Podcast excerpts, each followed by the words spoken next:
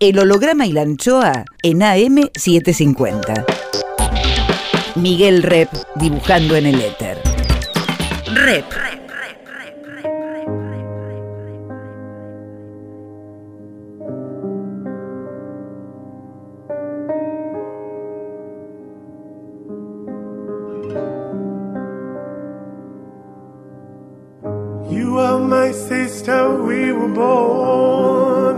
Tú eres mi hermana.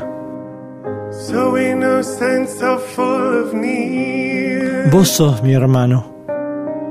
There were times we were friends, but times I was so cruel. Vos estás próximo, aunque lejos estás. ¿A cuántos kilómetros estás? I was so afraid of the night. El holograma y la anchoa. Mi nombre es Miguel Rep. that I feared. You lived inside my world so softly, protected only by the kindness of your nature. El holograma y la anchoa. You are my sister, and I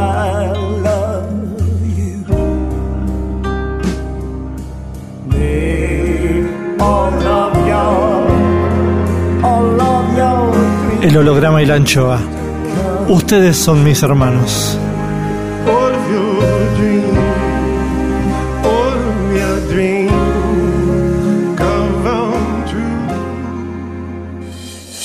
El holograma y la anchoa. Hoy guardamos el aire el pensamiento de Abdul Wakil, ex Sico.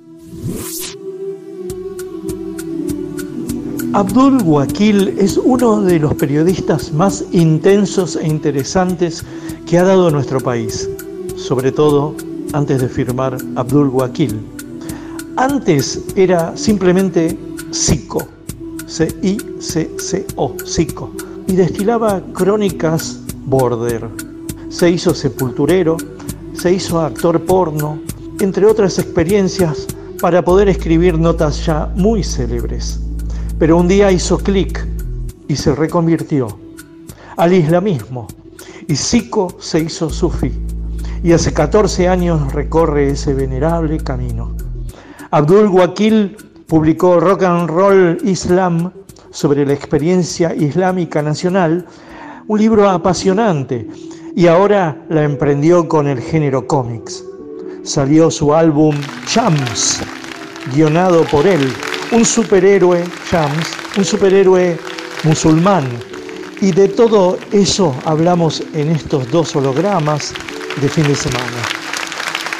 Riquísimo, Abdul Wakil, ex Sico, en el holograma la anchoa. Vamos, Miguel. Vamos, ¿cómo andás? ¿Qué haces? ¿Cómo estás? Bien, che, muy bien. Con ganas, con ganas de charlar con vos. Impresionante el, el rock and roll islam, ¿eh? ¿Te gustó? Mirá qué bueno. Impresionante, sí. Eh, te dan como ganas de, de continuarlo, de revisarlo, de, sí, como de actualizarlo. ¿Te parece que es un libro para actualizar? Mirá, me han llegado nuevas historias, así que bien podría seguir sumando rock and roll al Islam, de otros, de otra gente contemporánea. Hay muchos buscadores que han encontrado en el Islam un camino de este lado del planeta, y son muy pocos conocidas, y es gente muy valiosa, que fue muy, muy auténtica en su búsqueda. Porque nadie llega al Islam de una, ¿viste? Es, es un camino que acá tiene, como bien sabés, pésima fama, muy mala comunicación, suena muy lejano.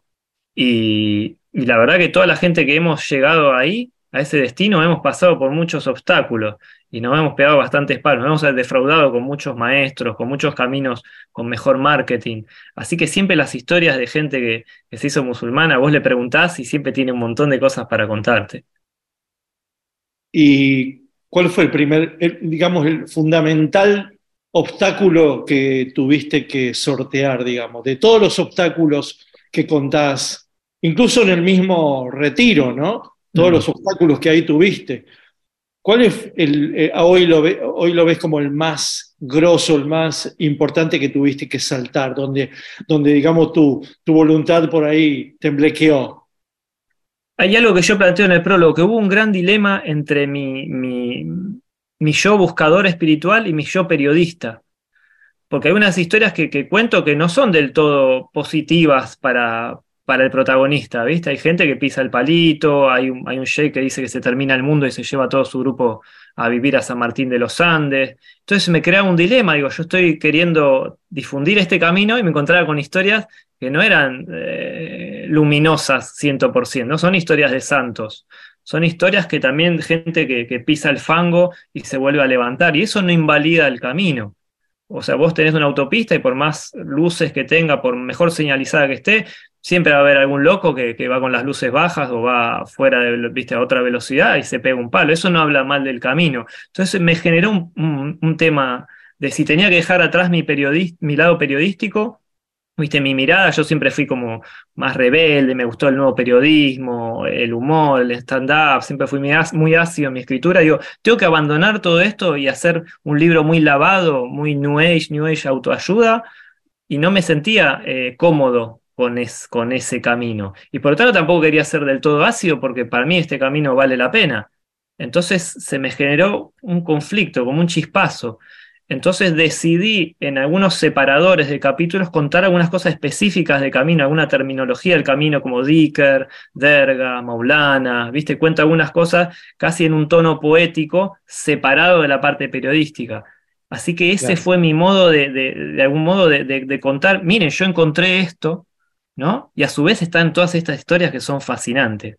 Siempre queda mejor escribir de lo de la, desde el lado de la crítica, ¿viste? Del lado de la acidez, desde el lado de, del ataque, que del lado de la defensa, ¿no? Claro, bueno, pero eso el libro lo tiene todo el tiempo. La acidez está siempre. Yo no, no, me, no me recuerdo ni revisé tus, tu periodismo anterior, Ujú. antes, antes de la conversión. Yo no sé si eras tan, tan ácido, pero aquí lo sos. Así que no sé si eso te lo ha dicho Leila o si te lo han, si te han dicho que suavizaste por un afán proselitista. ¿no? Por un afán de, de convertir a la gente, porque no solamente difundir, vos decías, por el afán de difundir, tendrías que haber sido solo periodista, ¿no? Claro. O Claro. no, o solo, o solo, o solo, este, eh, tratar de convertir las almas, ¿no? Claro. Y me parece que acá negociaste muy bien con, con el Emilio, que, que fue antes, pues se nota todo el tiempo. Vos no, creo que no te ahorrás ningún tipo de. Va, pero te- tendría que comparar con tu antigua prosa, vendría a ser para eso. Yo no, no me he topado, por lo menos debo haber leído cuando lo hacías, pero no hice una búsqueda. ¿Vos creés que vos lavaste un poquito esa ironía, vos lavaste un poco esa, esa Rolling estoneada? No, la, la usé en, en la dosis justa. Antes tal vez era, iba con una ametralladora y ahora fui con una gomera. Este, solamente criticaba lo que había que criticar y defendía con la misma intensidad lo que había que, que- que defender. No quería hacer un libro religioso y por otro lado no quería participar yo en el libro. Es decir, no estaba previsto contar mi propia conversión. Habla, sigue hablando Abdul Wakil. La idea original que yo había propuesto a Leila cuando le presenté el proyecto a Tusquets de Rock and Roll Islam era contar cuatro o cinco historias muy interesantes eh, que tenían que ver con, con el Islam y el sufismo en nuestro país, que eran muy desconocidas, muy actuales y muy interesantes. Y cuando le mandé el- los primeros capítulos a Leila, me dijo, ¿y por qué no pones tu propia historia? Entonces ahí dije, "Oh, tengo que involucrarme yo también en primera persona. Yo quería contarlo como desde afuera, más objetivo, miren qué ¿Vos querías exposiciones". contarlo en tercera persona o nunca estuvo en vos la tercera persona? Sí, sí, sí, sí, yo quería hacer un tercer, pero no me quería involucrar a, a contar lo mío, me, me daba un poco de vergüenza. Si bien yo siempre hice periodismo de exposición, lo que se llama periodismo de suplantación, donde vivía experiencias bastante locas y contaba después mi experiencia, en esto me da un poquito de vergüenza, pues es un camino muy grande, mucha tradición, de gente realmente muy elevada y muy grosa que ha llegado a destino. Y digo, ¿cómo me va a medir con eso? ¿Cómo puedo ni siquiera decir que pertenezco a, a esto? ¿Viste? Ah, entonces hubo una intención de, de- de salirte del narcisismo, salirte tanto del yo, irte a la, ter- a la tercera persona, pero sucumbiste ante el pedido de la primera persona y con eso negociaste el narcisismo anterior. claro, claro. Sí, tuve que volver a ser narciso, tuve que volver a exponerme. Pero vos, este, vos crees que tu estilo tan fuerte que acá se nota, ¿se hubiera notado en el tercera persona o tu estilo es porque es por el recuerdo de ese narcisismo? Mm.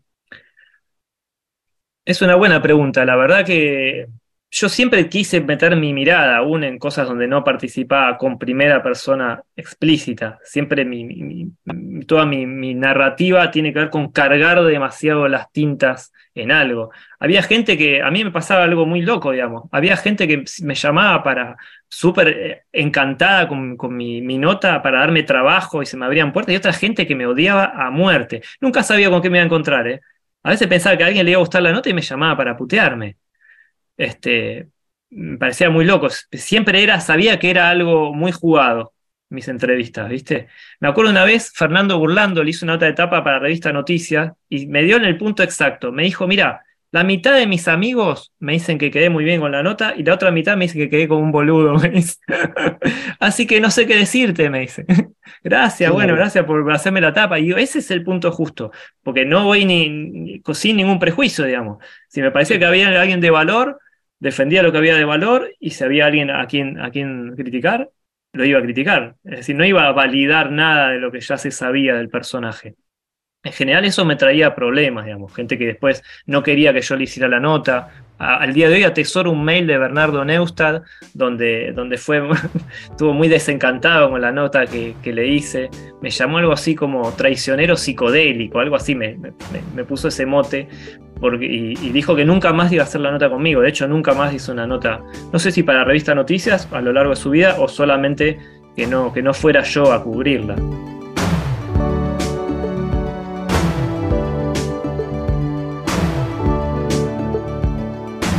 El holograma y la anchoa.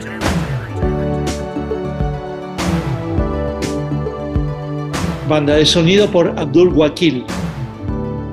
Hay una canción de los abuelos de nada que se llama Himno de mi corazón, que tiene que ver con una práctica nuestra que se llama el Dicker, que es el recuerdo de Dios, que dice, sobre la palma de mi lengua vive el himno de mi corazón. El himno de mi corazón es, esa práctica de los sufis. De hecho, Miguel Abuelo era sufi también. Ese, ese es, es una canción muy linda que tiene con nuestro camino.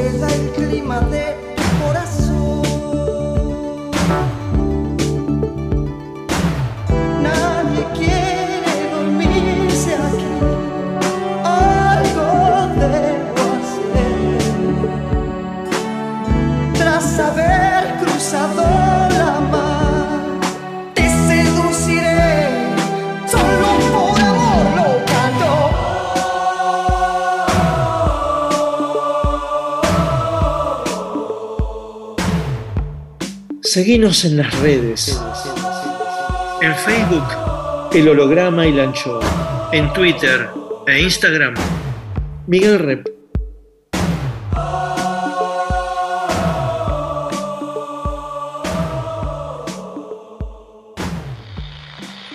Rep sigue en AM750.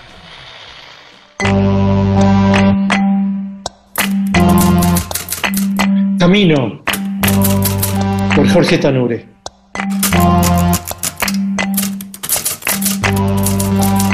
Fue como si cientos de hormigas le recorrieran el cuerpo durante esa cena con sus ex compañeros del colegio.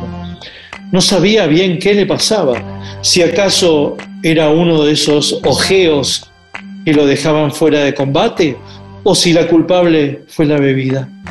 El malestar, que pareció pasajero, volvió poco después, pero él decidió no decírselo a nadie, por las dudas. Al poco tiempo, al borde de, la, al borde de una pileta de natación, de vuelta ese mareo. La sonrisa ladeada, como para que nadie se diera cuenta, y a esperar que el bajón siga de largo. Tenía ya unos 20 años. La vida estaba encaminada, tanto que ni lo pensaba por miedo a arruinarla. Buenas calificaciones, el mote de chico brillante, un buen trabajo y el ascenso en tiempo récord, amigos queridos, proyectos y tantas cosas más. Ocurrió una noche en que volvió de un brillante día y guardó el auto en el garage. Se vio al espejo del ascensor sintiéndose extraño y el sofá se le antojó más angosto que de costumbre. El trago, ese trago de las nueve, más amargo, y una vez bajo la ducha, un recuerdo de la niñez. Recordó el día que se prometió a sí mismo ser una persona diferente a la que terminó siendo. Tuvo que tomarse de los grifos para no caerse cuando un temor indescriptible lo asaltó, pero se dejó ir. Nunca supo cuánto tiempo estuvo tirado, si un segundo o si una hora. Vio su cabeza en el espejo, no había ningún golpe, y despacio, como quien pisa huevos, se derrumbó en la cama. La madrugada pasó y llegó el día. Sonó el despertador, hizo pie y se levantó trabajosamente. Fue al guardarropas y se vistió con esas ropas que había traído de algún viaje. Se miró al espejo y era otro, y no le importó. Apagó la cafetera y el celular, cerró las cortinas, arrancó el cable del teléfono y allí se quedó, con las piernas cruzadas, desoyendo los golpes en la puerta y las bocinas 14 pisos más abajo. Cerró los ojos, sonrió y vio un túnel. Cuando los abrió, una semana más tarde, era la persona que hubiese querido ser. Camino por Jorge Tanure. Siga los textos de Tanure en www.jorgetanure.blogspot.com Miguel Rep dibujando en el éter. El holograma y la anchoa. Seguimos con, con, con, con.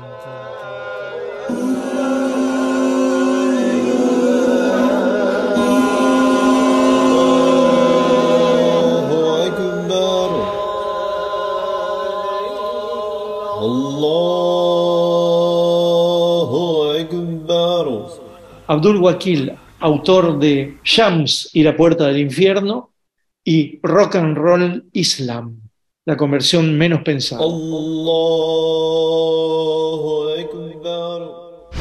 Antes de tu célebre ya conversión al islamismo, ¿vos fantaseabas alguna vez con hacer un cómic?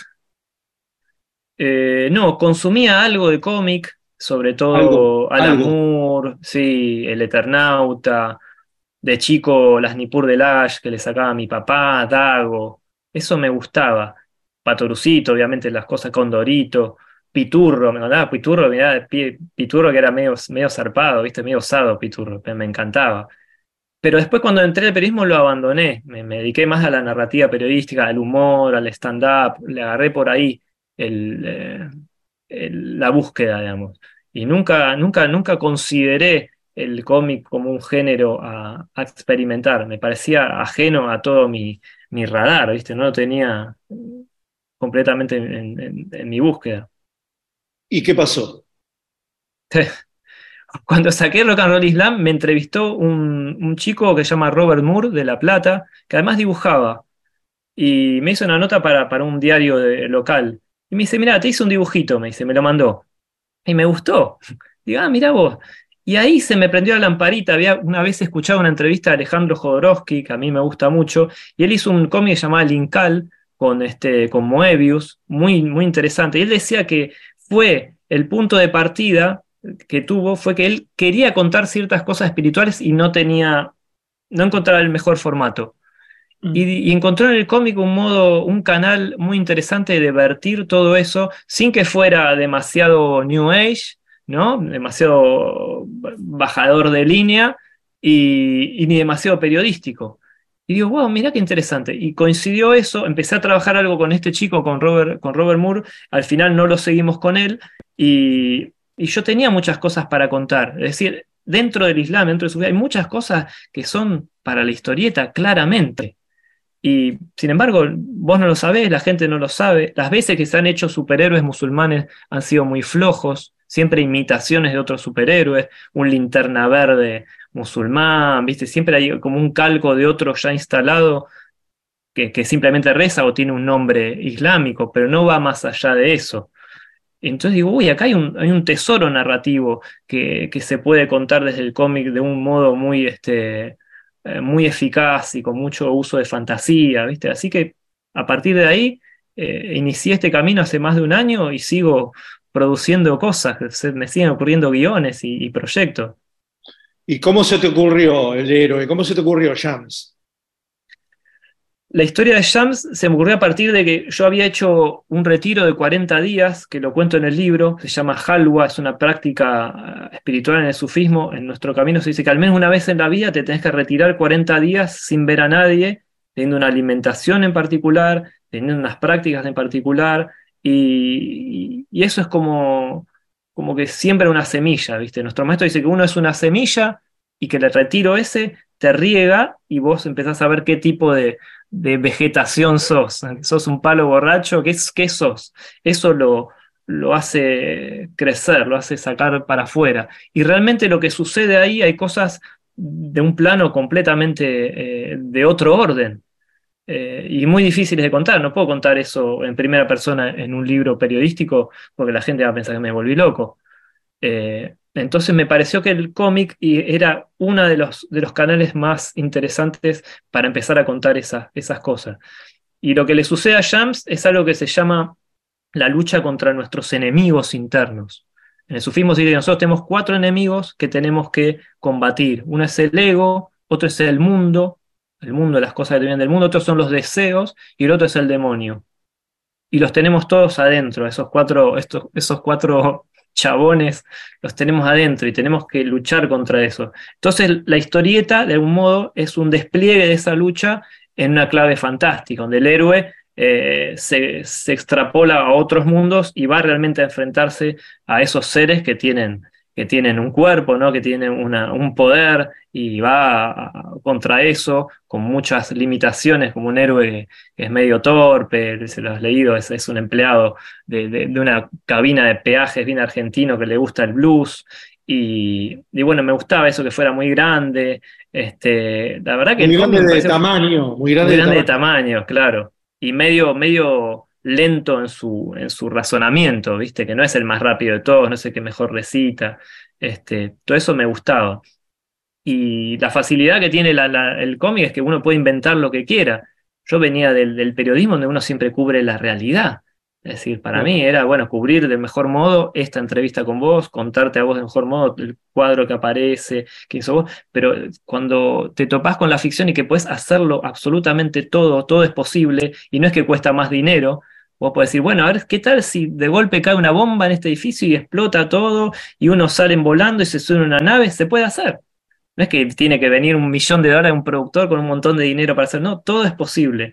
Ese, ese infinito potencial que te da el cómic y la ficción, yo no lo tenía considerado y me pareció maravilloso, digamos, parece un mundo de posibilidades, con muy poco dinero a cambio.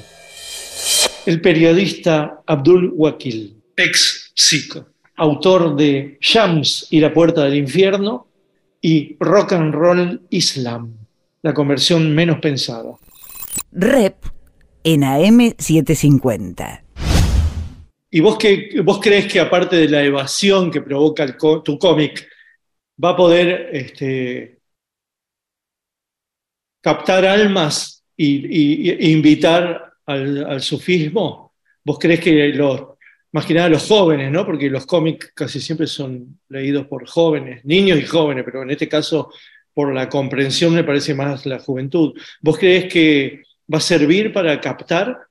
Eh, ¿Hay, algo de, militancia aparte de la, aventura, de la evasión que siempre tiene el cómic? Como diría nosotros, inshallah, inshallah es decir, si Dios quiere.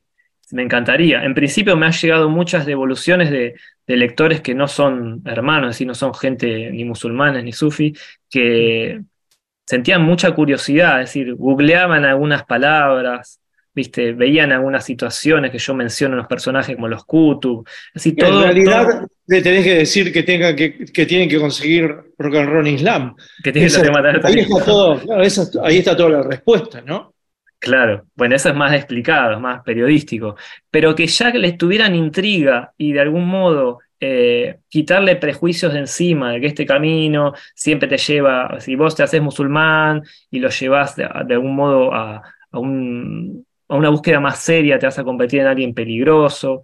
Todo ese, ese mito que pega este camino en situaciones de peligro y de y, oscuridad, ¿viste? Todo este tipo de mensajes lo desarma y lo pega a otro tipo de, historias y de, situaciones. Es decir, mi, comunicación es tratar de acercar este camino a la gente y hacerlo familiar. Así, mirá, hay, hay gente acá en Argentina, en Latinoamérica, tienen los mismos gustos que vos, escuchan música, escuchan rock, vienen del mismo, de la misma situación que vos. No hay que ser árabe eh, y, estar en, otro país para, para poder vivir este, este camino con seriedad. Así que si logré eso, para mí ya es un golazo. Pero ¿cómo continuaría? El continuará de esta historia, eh, en tanto a, a, conseguir, ¿no? Gente que, que, que adhiera, bueno, que, se convierta al sufismo. ¿Cómo, cómo seguiría? ¿Qué, ¿Qué pasos les aconsejaría? Porque ahí es donde la historieta es evasión y no es didáctica, ¿no? Eh, ¿Cómo seguiría? ¿Cómo lo, ¿La historieta no te deja unas ganas y después te deja huérfano en ese caso? Mira, hoy en día... Hoy en día, gracias a Dios, con, con Internet, vos pones sufismo a Argentina, y te va a tirar lugares concretos, es decir, dónde ir, qué horarios. Antes, eh, cuando cuento las historias de los buscadores estos de rock and roll islam que empezaban en los 80, en los 70, encontrar un camino y un maestro verdadero que pertenecía a una sílsila, es decir, una cadena comprobada de maestro-discípulo que se remonta a siglos atrás, era muy difícil. Es decir, no tenías de dónde buscarte, tenías que pasar el dato, había unos que, que se llaman los hermanos Ya, Idris y Omar Ali Ya, que te, que te, te, van un, simplemente un, teléfono, una dirección, una casilla postal en la, última página de sus libros y vos mandabas un mensaje ahí, después de mucho tiempo te, te, llamaban por teléfono y tenías una entrevista en un bar y te analizaban si realmente estabas capacitado para entrar o no, es decir, te lo hacían muy difícil. Hoy en día es todo bastante accesible, con el desafío que tiene la accesibilidad, es decir, te lo hacen fácil, entonces uno muchas veces lo fácil lo subestima. Ah, es fácil, ah, mira, me atendieron bien, ah, me puedo iniciar. La iniciación entre el sufismo y el islam es lo más fácil del mundo. A ver cómo más es? Fácil que, más fácil que el bautismo, más fácil que, que entrar al judaísmo, que no todo el mundo puede entrar, más fácil que entrar al budismo. Vos repetís tres veces lo que se dice Ashhadu an la ilaha illallah Ashhadu anna Muhammad Abduhu Rasulu, que significa creo, doy testimonio de que, de que, Dios es el único Dios que existe y que Muhammad, Mahoma, es el, es el mensajero de Dios. Vos repetís eso tres veces con dos testigos y eso ya te convierte en musulmán. se llama el testimonio de fe. Esa es la entrada. Nadie de todo el mundo islámico te va a negar de que vos te hiciste musulmán repitiendo esas tres, esas tres cosas, esa, esa frase tres veces. Entonces, más fácil que eso, imposible. Entonces dice, ah, pero no, yo quiero algo más difícil, más complejo, donde yo tenga que estudiar, rendir un examen, que se fijen si estoy apto o no estoy apto. Es decir, la facilidad que hay hoy en día de entrar en este camino también puede ser una contra para nuestro ego, ¿no? que la quería un poco más difícil. Eh, entonces, bueno, es, claro, que te la hagan difícil a veces este, tiene, tiene su, su secreto, ¿no? Pero antiguamente, así como te contaba esto de los libros, la contratapa, había maestros que si vos querías entrar en su tarica, en su orden, ser su discípulo, te mandaban a dos discípulos antiguos a tu casa y te seguían a lo largo de todo el día durante 40 días. Y después venían el maestro y le decían, sí, Miguel puede, puede entrar, se nota que es una persona recta, cuida a sus madres, a sus padres, es buen esposo, no le encontramos en nada raro, recién ahí te permitían entrar. Pero hoy la situación ha cambiado, el Tayali como, como la manifestación de nuestro camino ha cambiado y hoy es accesible, hasta la gente puede iniciarse así, por una videollamada. Si hay dos testigos, puedes iniciarte en el camino así. ¿Y después cómo se sigue? Después aprendes a rezar, hay cosas que son pilares dentro de nuestro camino, eh, rezar cinco veces al día, Rezar no es la palabra, porque uno te dice rezar y dice, oh, tengo que rezar cinco veces al día. Yo te digo, che, Miguel, tienes que rezar cinco veces al día. ¿Te parece como un pelotazo en contra total, un pelotazo en la ingle? Y sin embargo, cuando vos realmente haces el rezo, que se llama salat, que no es un rezo como pensamos, es hermoso y es una... No es un pedido, no es un pedido. No es un pedido, claro, es como una gimnasia divina. Algunos lo llaman yoga de los profetas. Vos te agachás, pones la cabeza en la alfombra, te levantás, decís unas palabras, y realmente, realmente, cuando vos lo haces y seguís con tu día, sentís algo en el corazón. Es como si hubieras comido. ¿Viste? Vos comiste y antes de no comer, realmente cambió algo en tu estado físico. Es como si hubiera comido el corazón. Vos le diste de comer a tu corazón. Y eso se siente, hay un saborcito y hay un contentamiento. Es como si vos le dieras de comer y algo se queda tranquilo. Hay una idea muy interesante que es que todos los seres humanos somos adoradores por más que nos creamos que somos súper independientes y libres, no, no, no, en el fondo adorás algo o alguien una costumbre. Entonces, en nuestro camino dice, mira, si vos no vas a adorar a Dios, vas a adorar cualquier idiotez. La gente adora la pizza de banchero o, la, hamburguesa de no sé dónde con lomito. Somos adorados, o sea, a una hamburguesa la convertimos en, viste, en un tesoro y van a un lugar y hacen cola y pagan un montón de guita, ¿viste? Es decir, si vos no adorás lo que viniste a adorar, vas a adorar cualquier huevada y vas a convertirla en objeto de culto. No es que si no adorás a Dios te las vas a hacer con la tuya y quedás libre. El holograma y la anchoa. Clima musical por Abdul Wakil. Me gusta uno de Tom Waits que se llama Take It With Me que está en Mule Variations, que habla de todas las cosas que quiere llevarse cuando parta de esta vida. Phones are fucked. No one knows where we are. It's a long time since I drank champagne. The ocean's blue, as blue as your eyes. I'm gonna take it with me when I go. Oh, long since gone. Now, way back when we lived in Coney Island, ain't no good thing ever dies. I'm gonna take it with me when I go. Far, far away, train whistle blows. Wherever you're going, wherever you've been, waving goodbye. The end of the day. You're up and you're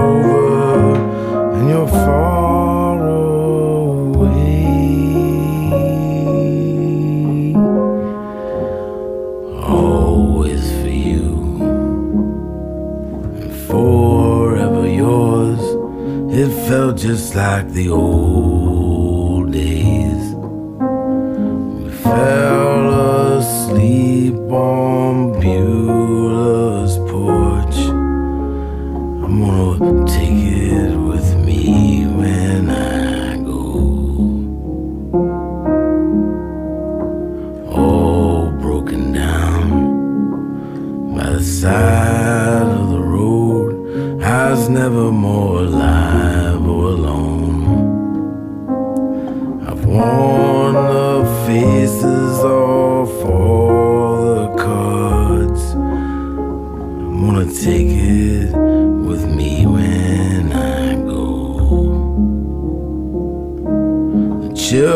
playing the end of the day. Strangers are singing on along. There's got to be more than flesh and bone. All that you've loved is all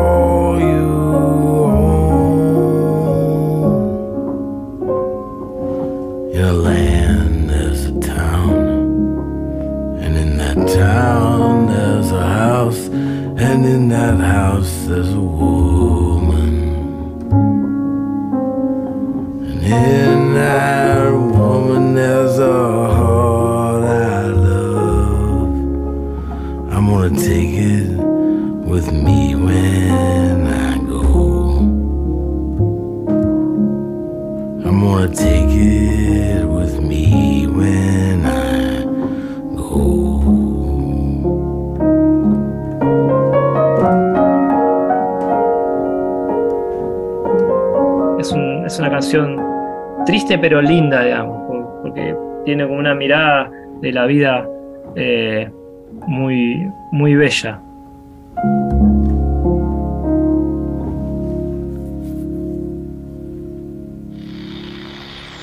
Rep sigue en AM750. El holograma y la anchoa.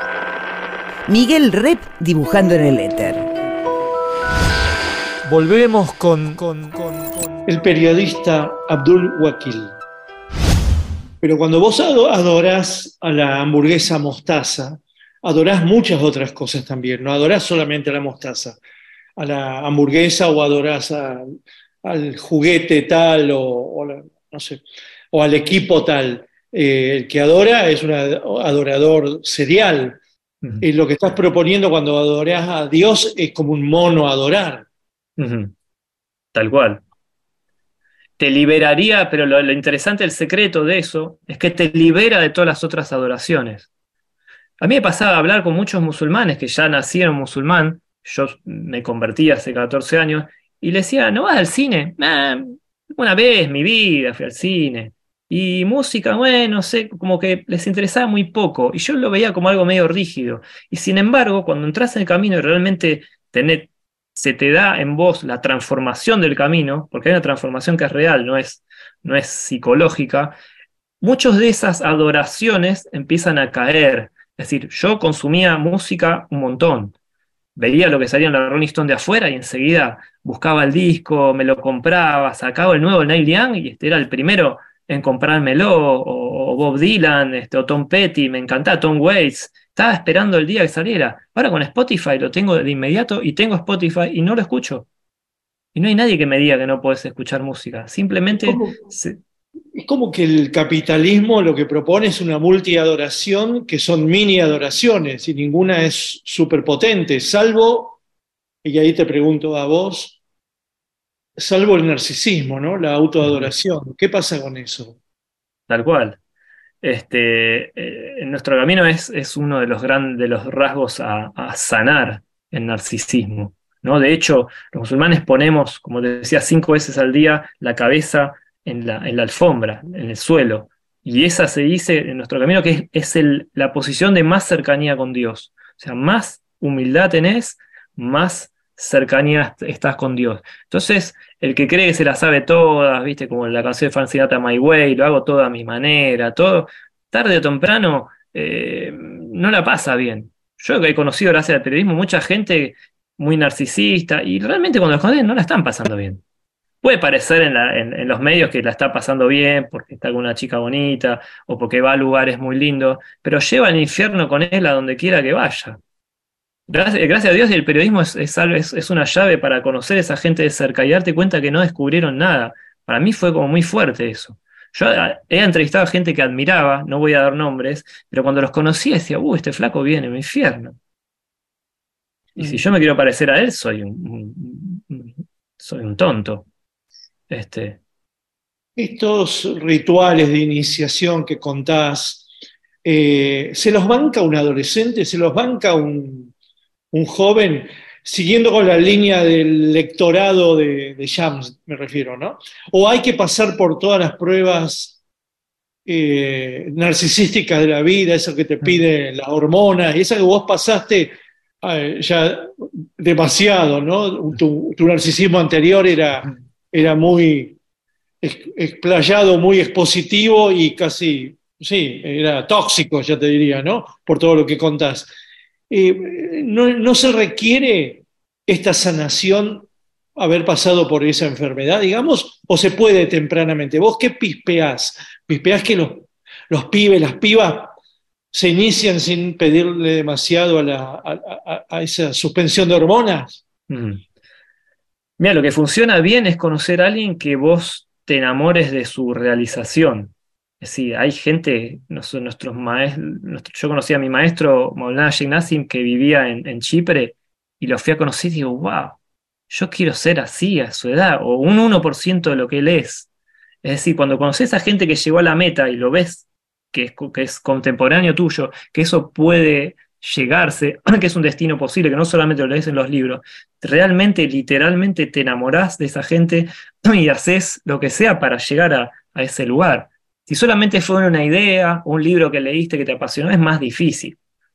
¿No? Fíjate lo que pasa en, el fútbol, ahora salió Argentina campeón del mundo, todo el mundo quiere jugar al fútbol, dejan los otros deportes y juega.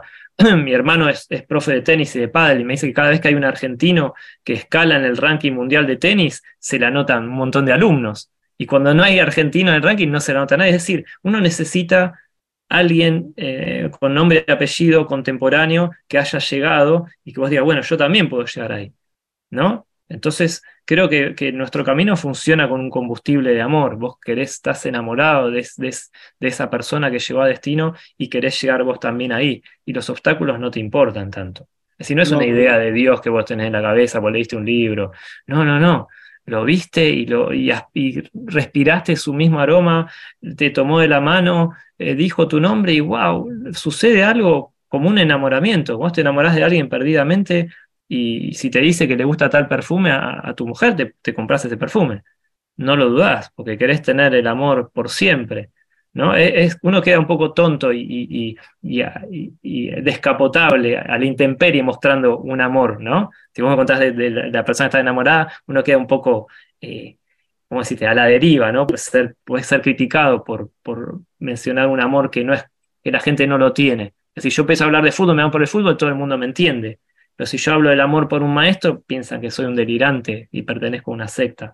Entonces es difícil cuando es un amor que la mayoría de la gente de este lado del mundo no entiende o no comprende o piensa que un amor por un maestro te va a terminar sacando la guita, ¿viste? Va- te va a separar de tu familia, ¿viste? Esas ideas que si seguís un maestro espiritual, ojo, porque mirá que tarde o temprano se convierten en abusadores de tus niños y te van a separar de tu familia, ¿viste? Como hay mucha idea.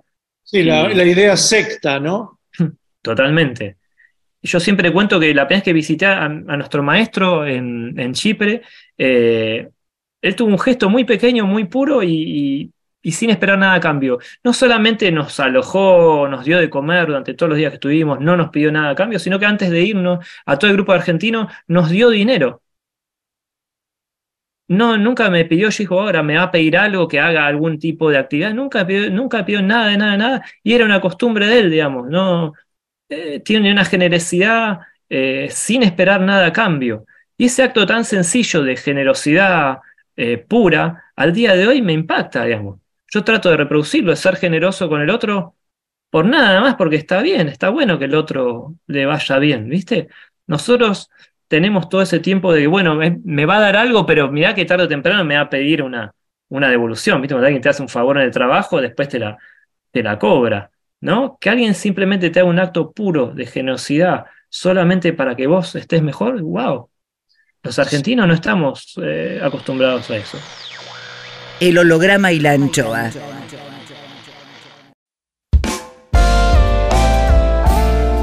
El holograma y la anchoa en AM750. Miguel Rep dibujando en el éter. Rep.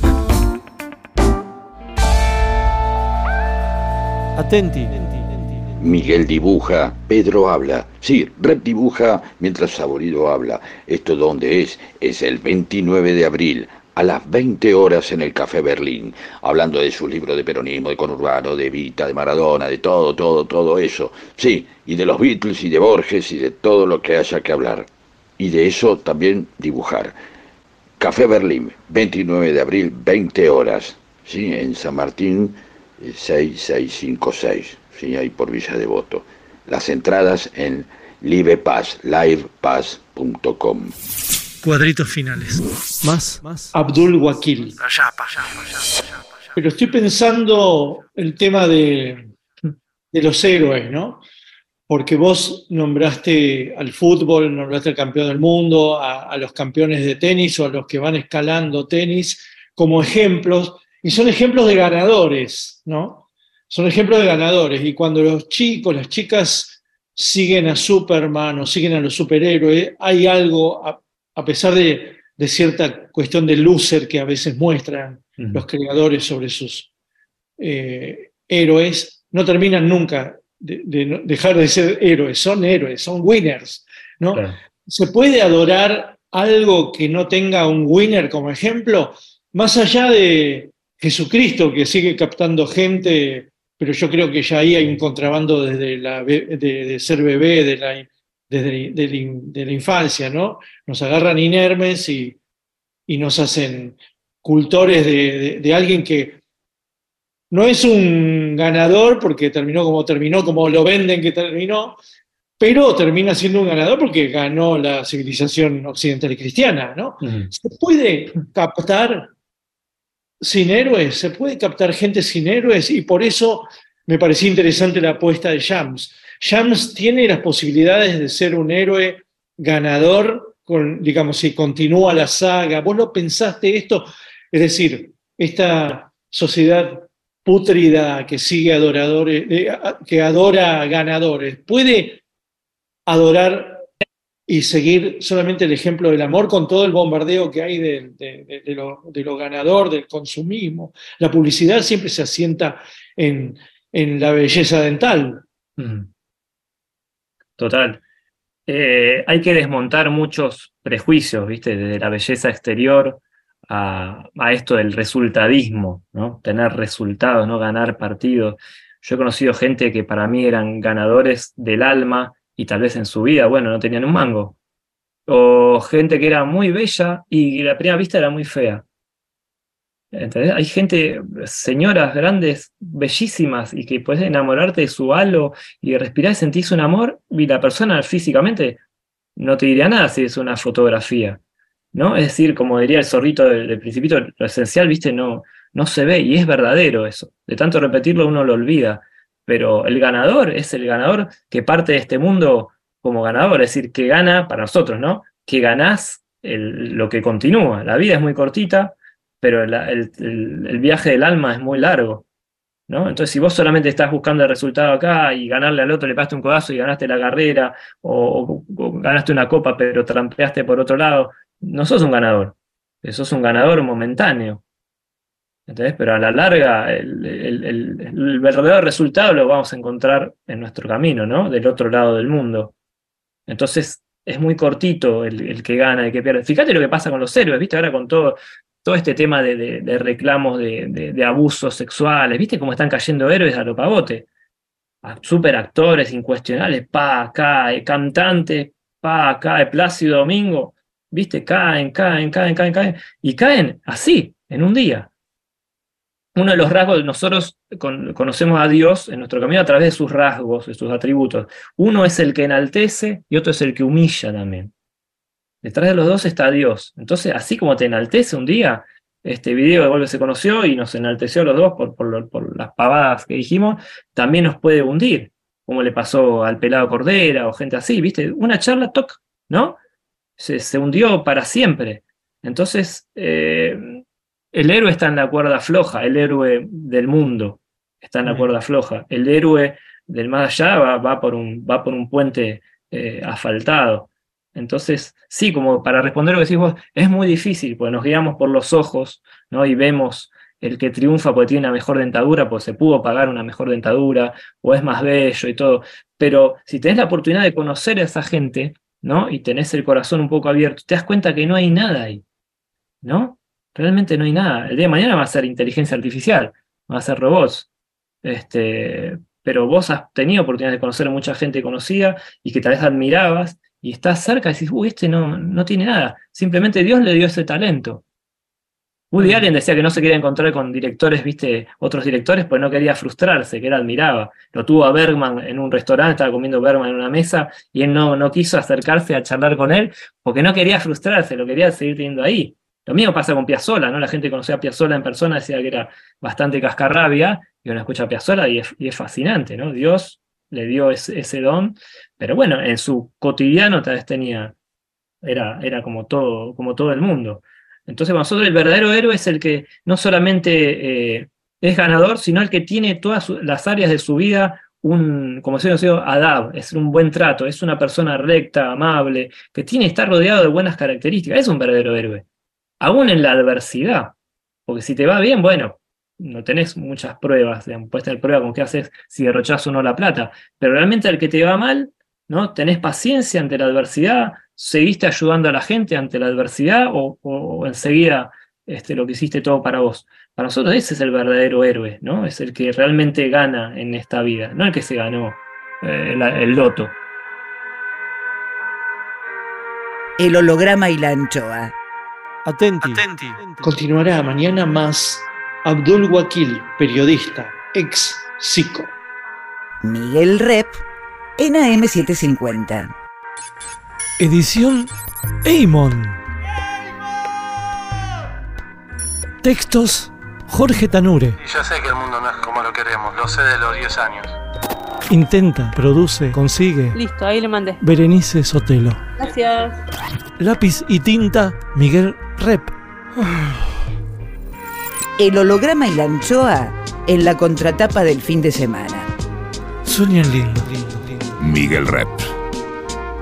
El holograma y la anchoa, siempre contratapa, siempre último, siempre nocturno, siempre. El holograma y la anchoa en AM750. Miguel Rep dibujando en el éter. Rep.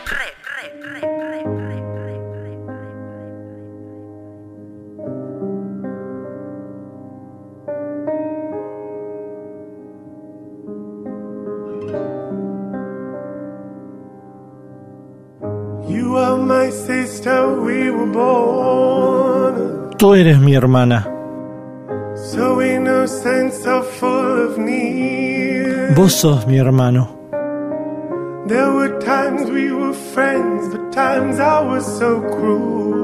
Vos estás próximo, aunque lejos estás. ¿A cuántos kilómetros estás?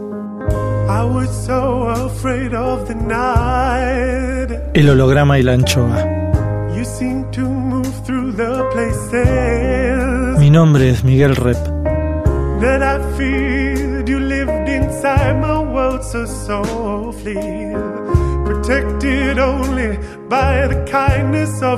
El holograma y la anchoa. You are my sister.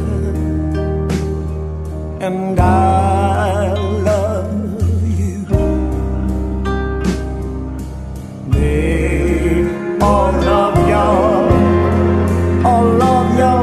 El holograma y la anchoa. Ustedes son mis hermanos.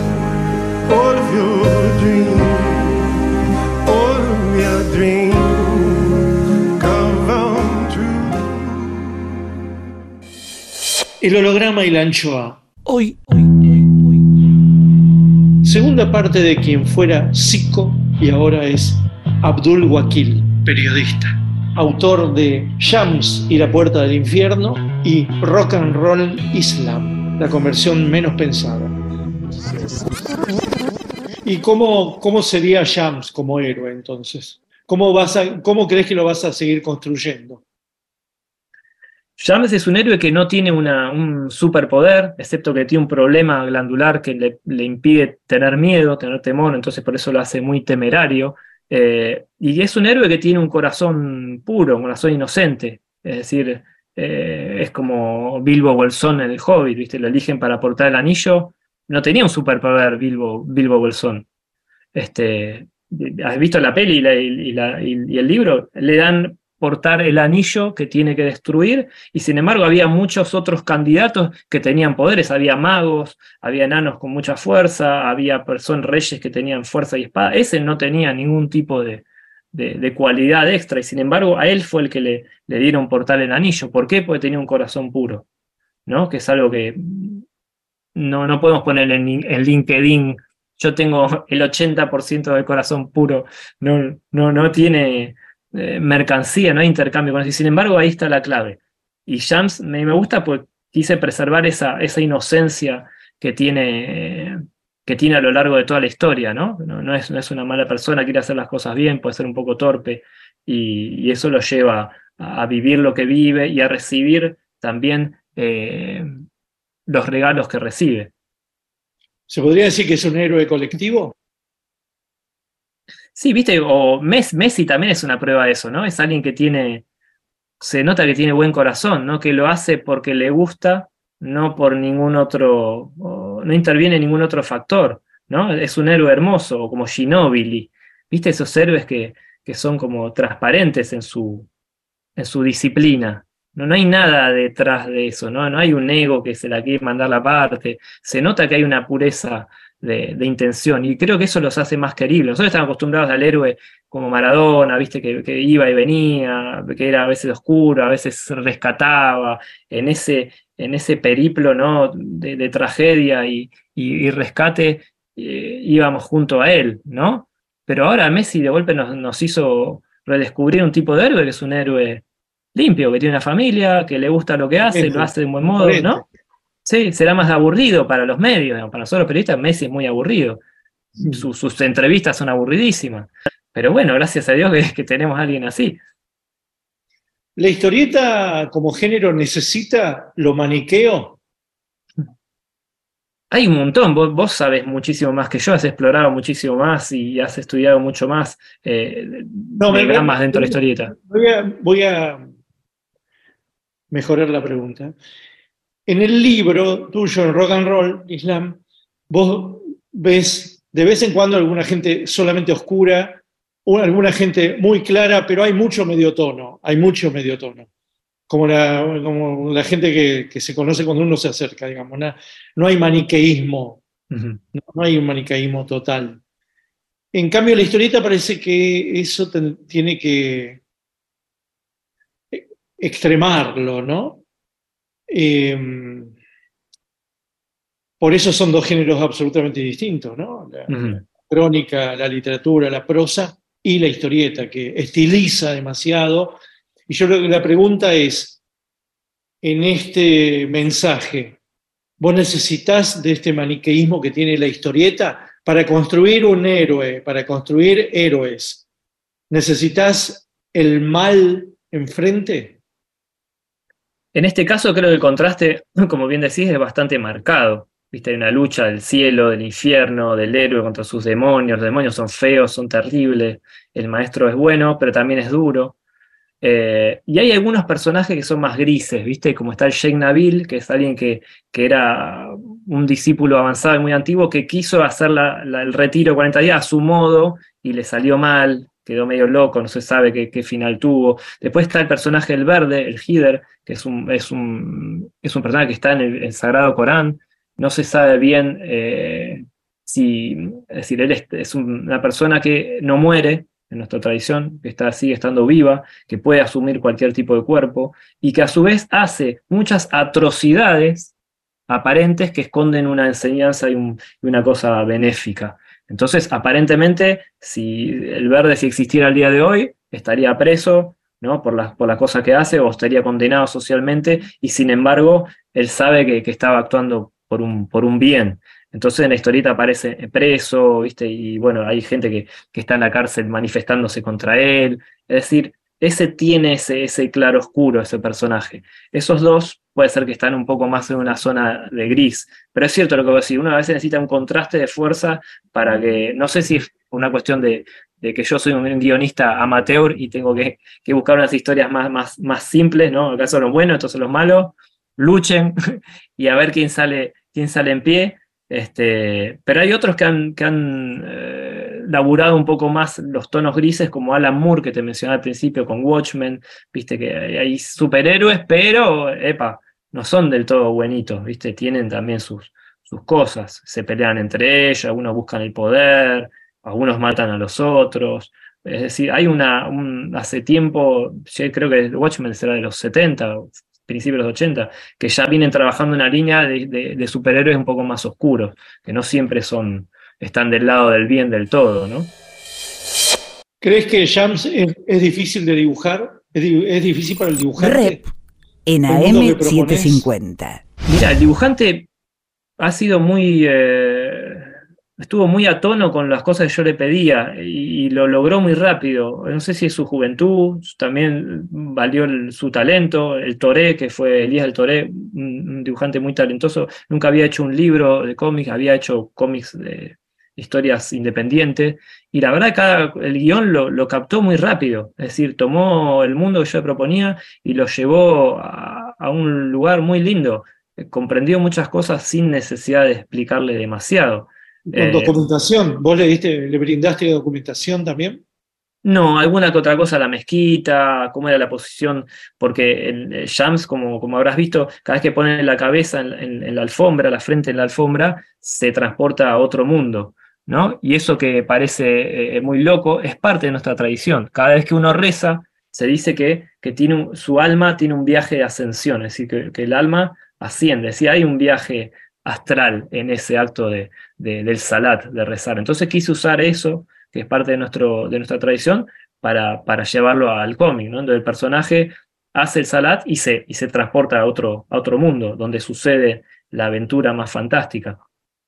¿Y tus guiones, tu técnica de guion, es una técnica de cuadrito por cuadrito exhaustiva o tirás algún tipo de, de digamos, de diálogo y que el dibujante se las arregle? ¿Vos viste cómo, cómo trabajaban o cómo trabajan de vez en cuando los guionistas? ¿Cómo es la, digamos, el papel del guionista? cómo, cómo, se estructura un guion? ¿O trabajás con diálogos y que el dibujante se las arregle, digamos? Que el dibujante separe los cuadritos. ¿Cómo es tu técnica guionística? No, lo que hice, eh, hice separé cuadritos, o sea, laburé, hice trabajo de hormiga, de obrero, hice cuadrito por cuadrito, con descripción, con el diálogo, y, traté de ser lo más minucioso que podía. He visto algunos guiones como los de Alan Moore, que es minucioso por demás. Tiene un grado de minuciosidad que es prácticamente obsesivo, digamos. Me parece, wow, cada cuadro era, era un, cuento, parecía. No, no, no llegué a ese, a ese grado de detalle, pero sí, tenían claro qué cosas quería y qué cosas no contar, eh, sin faltar el respeto. Era un libro bisagra como, como, como Rock and Roll Islam, es decir, quería captar un público, es decir, abrir toda una tradición a un mundo nuevo sin faltar respeto a mi tradición. Porque en mi tradición, viste, hay cosas que no puedes dibujar, no puedes dibujar desnudeces, es decir, hay imágenes del profeta, nuestro profeta Muhammad, Mahoma, la paz no lo podemos dibujar, ni pintar, ni representar. Entonces hay, hay con lo sagrado, viste, uno tiene mucho, mucho cuidado, como con el amor, digamos. Lo cuida, lo, lo, vela al, gran público.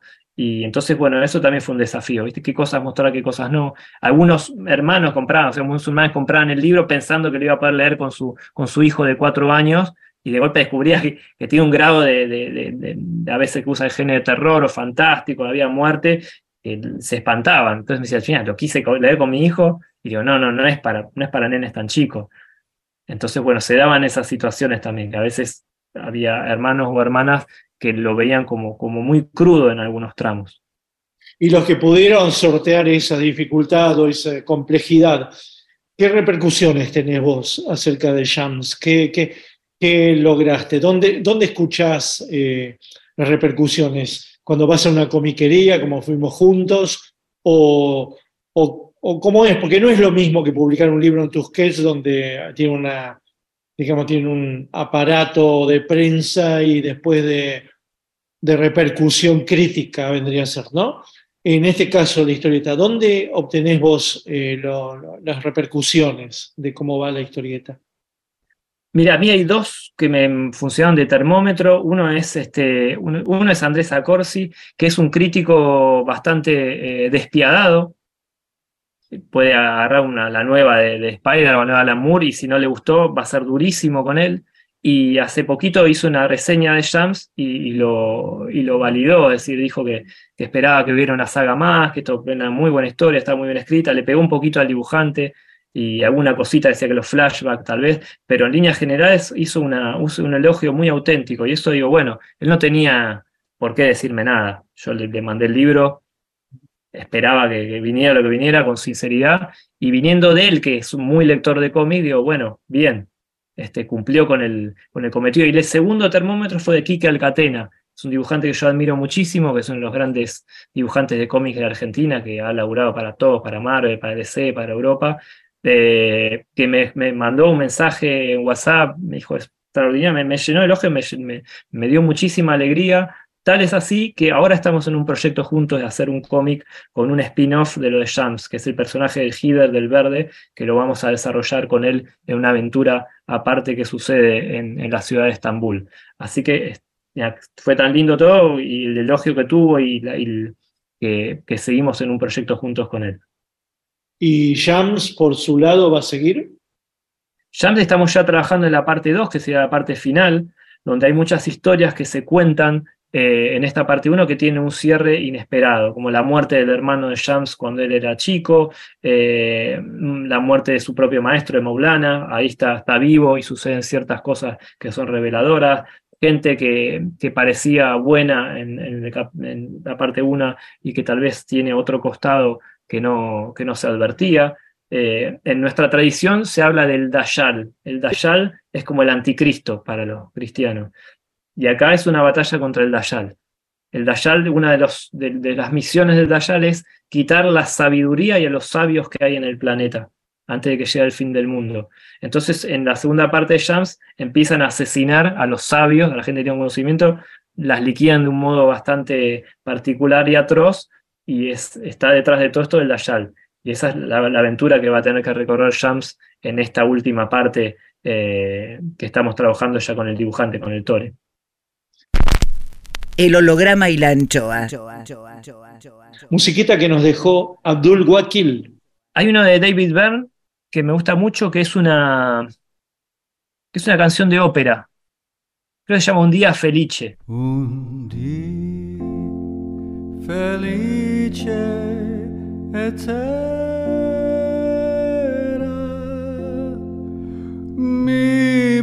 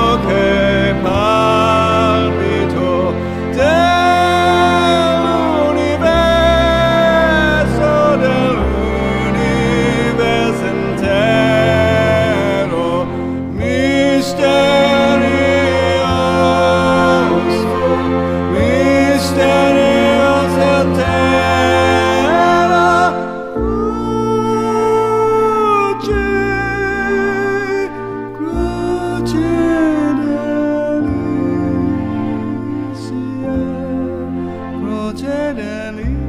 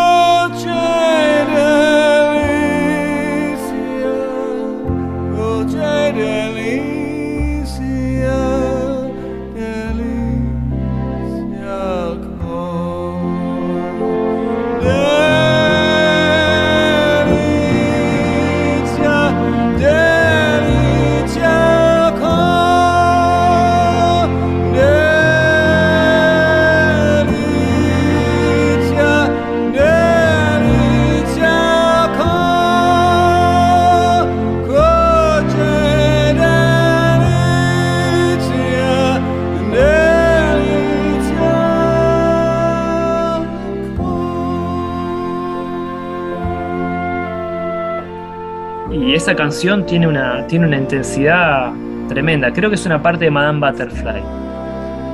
Un día felice. Tiene una fuerza extraordinaria. Rep sigue en AM750. El recepcionista de arriba. Oh my God. Juicio al invitado.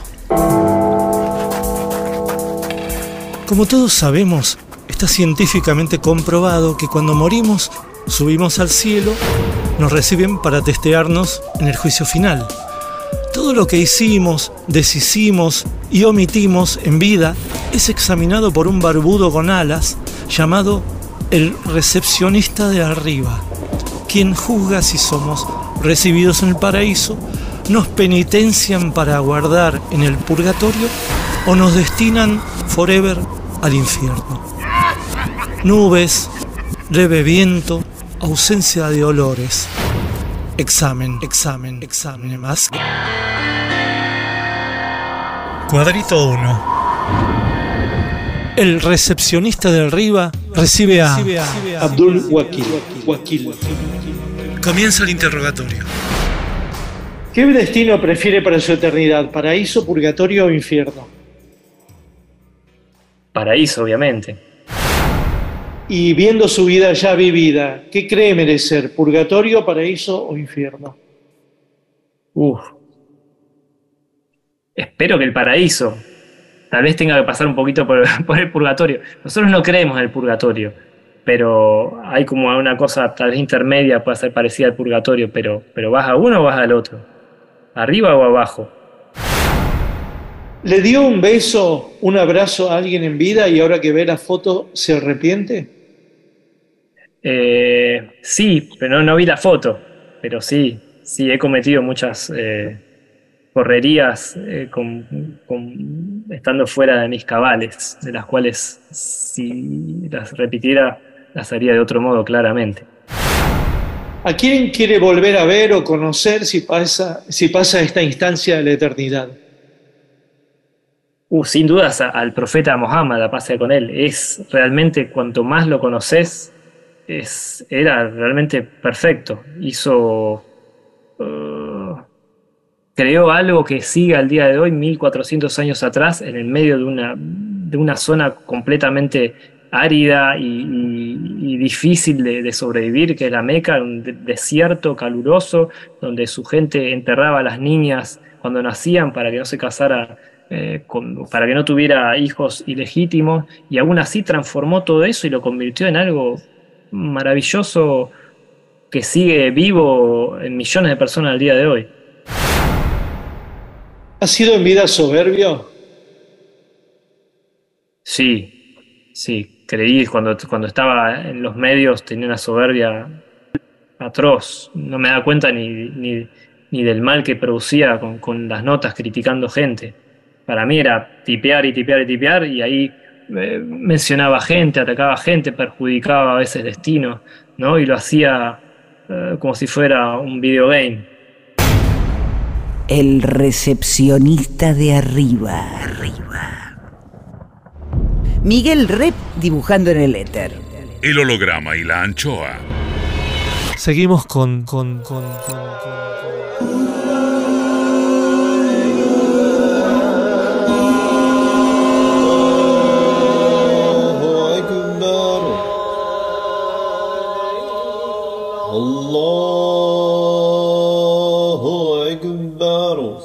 Abdul Wakil, autor de Shams y la puerta del infierno y Rock and Roll Islam, la conversión menos pensada. Allahu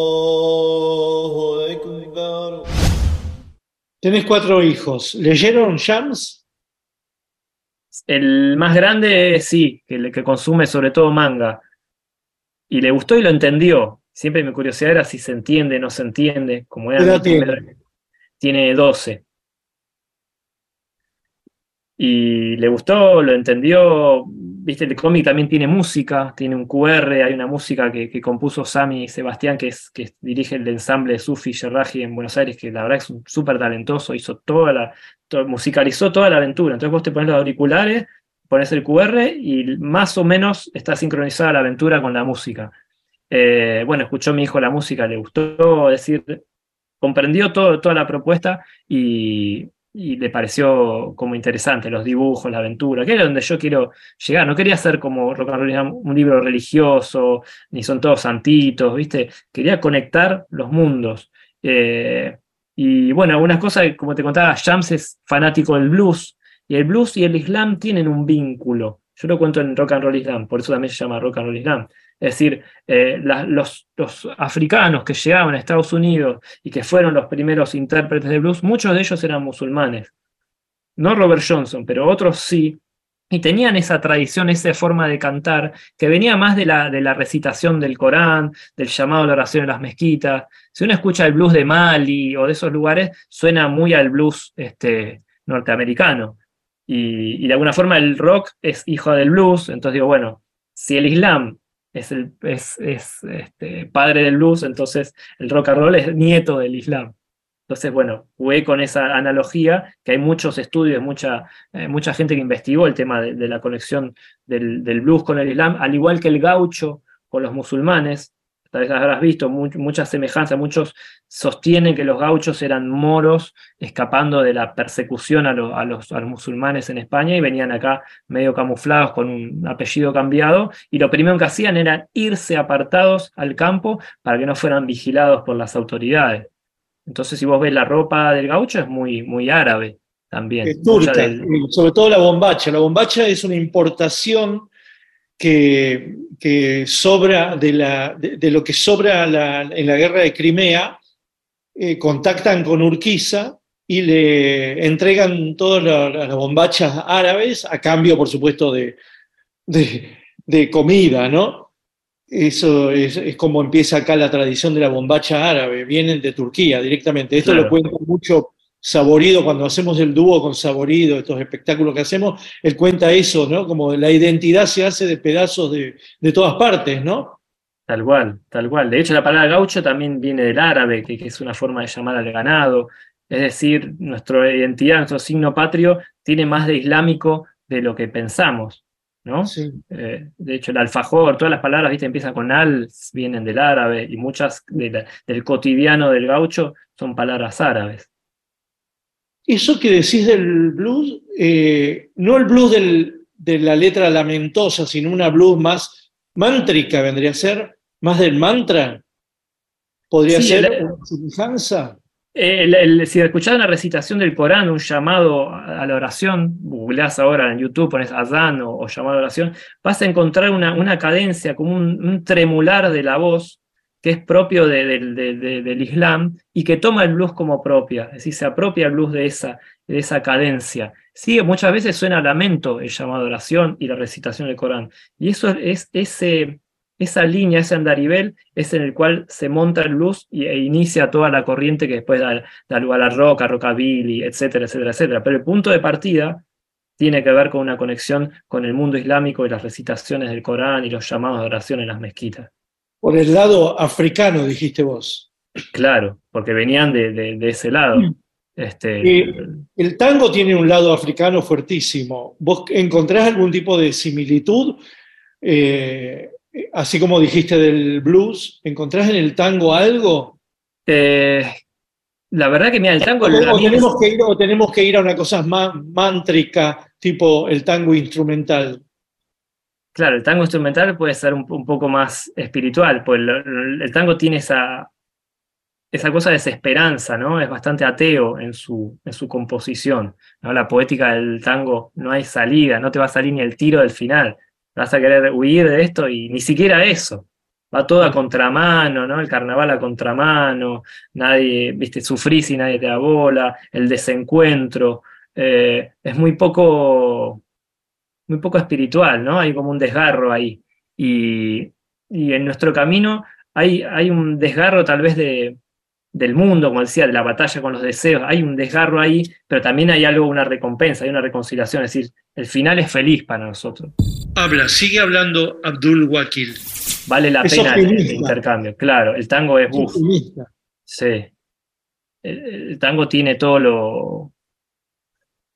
La, la amargura, ¿no? Es, es, es solo amargor. Es Pero cierto que. fatalismo. Es fatal, claro, es fatal, no hay Dios. No me acuerdo qué dice uno de Homero Mansi, dice un cielo que no hay Dios, algo así. Viste, uff, no tiene, no tiene salida, ¿no?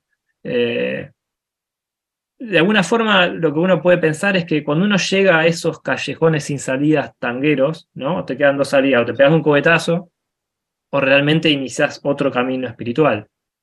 Hay un maestro que se llama Osho, que a mí me gusta mucho, un maestro de la India que no tiene que ver con el Islam, eh, que él decía, eh, las personas más que tienen más posibilidades de iluminarse, es decir, de encontrar nirvana, de realmente de, de desarrollarse espiritualmente, son los ricos, decía. ¿Y ¿Por qué? Porque, bueno, los ricos se dan cuenta que detrás de la riqueza no hay nada. El que no la tiene la puede buscar toda su vida. Pero el que ya la encontró decía, ay, ahora soy rico y sigo siendo el mismo, el mismo tonto que era cuando, cuando la buscaba. ¿No? Ese, ese insight los puede ayudar a, a buscar por otro lado que al que Mm. siempre tiene la zanahoria por delante. Dice, no, no, bueno, yo cuando gane plata, ¿viste? cuando yo gane plata, este, él decía eso, no sé si será verdad o, o no, pero este hecho de, de darte cuenta de que la, la recompensación y la victoria, como se llama, el ser ganador, no pasa por, por, lo, por lo que puedas agarrar, ¿no? Sino pasa por lo que te llevas de este mundo, ¿no? ¿Cómo, cómo era la- tu riqueza anterior y cómo es tu riqueza actual? Mi riqueza anterior era... La riqueza anterior de la cual, en todo caso, te saciaste o te hartaste, ¿no? Claro. Bueno, los libros, los discos, como te decía antes, siempre compraba libros, discos, tenía la biblioteca llena de libros, siempre era mi, mi, consumo, era mi tabaco. Eh, y bueno, consumía alcohol, ahora no consumo alcohol hace 14 años, también en refugios, ¿no? Que uno tiene, o salía con los amigos, eran mis... eh, era ahí de donde me alimentaba. Ese era mi laguito donde iba a pescar, encontraba satisfacción ahí, ¿no? Y ahora la verdad que uno se pone un poco eh, amargo en ese sentido tanguero, porque como te decía antes, eso cae y la verdad que no me compro mucho más libros, no leo mucha más ficción. Y al que me conoce antes puede parecer que estoy un poco perdido, ¿no? Porque él sigue consumiendo eso y yo dejé de consumir y dice, ¿qué, qué te pasó? ¿Estás depresivo? ¿Te sentís mal? ¿no? Pero a veces la ecuación es la misma cuando uno crece, ¿viste? Cuando uno crece, yo me jugaba a los He-Man cuando era pibe, y de golpe nada, llegás y jugás con los He-Man y ya no pasa nada, ¿no? Y lo dejas ahí y a la semana lo volvés a agarrar y no vuelve a pasar, y decís, chao, no estoy para esto, creciste. Entonces, bueno, con la maduración espiritual pasa algo semejante, ¿viste? Ahí realmente hay cosas que te dejan de interesar, no es que te las impongan, hay un vuelco en el corazón que es verdadero. Entonces realmente uno siente que está en un camino cuando mirás hacia atrás y el que, el que eras antes no sos el mismo de ahora, más allá que uses gorrito barba, yo podría usar gorrito barba siempre, pero realmente hay un cambio interno, hay cosas que realmente se caen. Eh, Y decís, wow, esto funciona. ¿No, ¿Es visible? No, no es visible, Los, lo portás vos adentro tuyo. Antes tenías inclinaciones y ahora no las tenés más. Eso te da mucha, eh, mucho vértigo por un lado, porque si quiero que me siga gustando la lectura como antes, siento vértigo, porque no tengo ese mismo apego. Lo mismo con, con, con los discos, ¿viste? Voy a buscar ahí, y lo que- el Radiohead que me gustaba, o R.E.M., cosas que me gustaban, ahora me da mucha tristeza. No las puedo ni escuchar, me parece como una la pura lágrima. Y antes navegaba en esas aguas oscuras de, de- de la nostalgia, de la, de la, de la canciones relajadas, viste, envolventes, con voces lamentosas. Ahora me da mucho, mucho pesar eso, escuchar eso. Y cuando tuviste esos 40 días. De, ¿cómo, cómo, cómo le podemos decir? ¿Retiro? Un retiro, sí. Seclusión también se le dice. ¿Qué música te navegaba? Mira qué buena pregunta. Eh, la verdad que tuve situaciones donde escuchaba una música que no era de acá, viste, como me despertaba con un sonido musical eh, muy difícil de describir, de, de, tintineos y de, no voy a decir de arpa de angelitos, pero, pero algo casi del orden de lo, de lo celestial que no era, que no, como si no viniera de mí. Este, pero no, no era que recordaba músicas ni nada. Eh, pero se abrían esos espacios, muy loco, por eso usé lo que decía lo cómic para contar estas cosas. Lo que sí me pasaba era que leía libros de, nuestro camino, biografías de Gurdjieff o, ciertas cosas que tenían que ver con nuestro camino dentro del retiro, y era muy fuerte porque al estar fuera del mundo, al no hablar con nadie, al estar realmente limpio, uno realmente viajaba junto con el libro, es decir, realmente la imaginación estaba fresca y como cuando uno era niño, ¿viste? Vos leías algo y de golpe te metías en el mundo con una facilidad increíble, uno lo va perdiendo eso. Bueno, en el retiro lo recuperé en ese, en ese plazo, después volví a la vida y lo volví a perder, pero se abrió de nuevo esa puerta donde la concentración es completamente, es absoluta. Si vos leías el libro y estabas metido 100% en el libro, fascinante. Las, mis lecturas de, de esos 40 días las retengo al día de hoy por la, por la nitidez de la imaginación y la comprensión que tenía. El holograma y la anchoa. Clima musical por Abdul Wakil. Johnny Cash me gusta mucho. Él se llama Wichita Lineman. I am a lineman for the county. And I drive the main road. searching in the sun for another overload. I hear you singing in the wires. I can hear you through the whine. And the Wichita lineman is still on the line.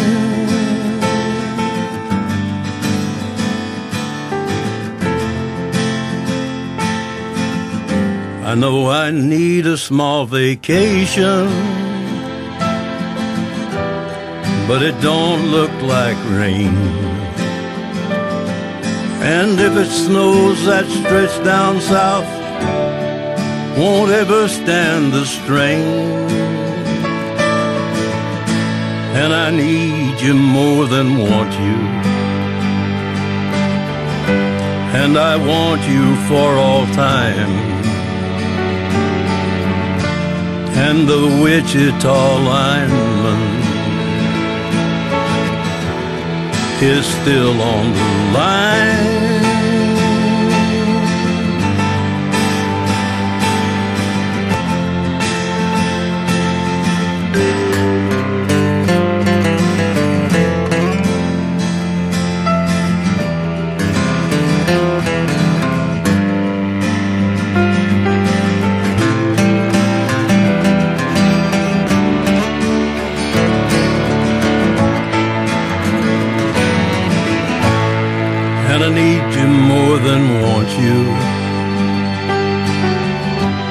I want you for all time.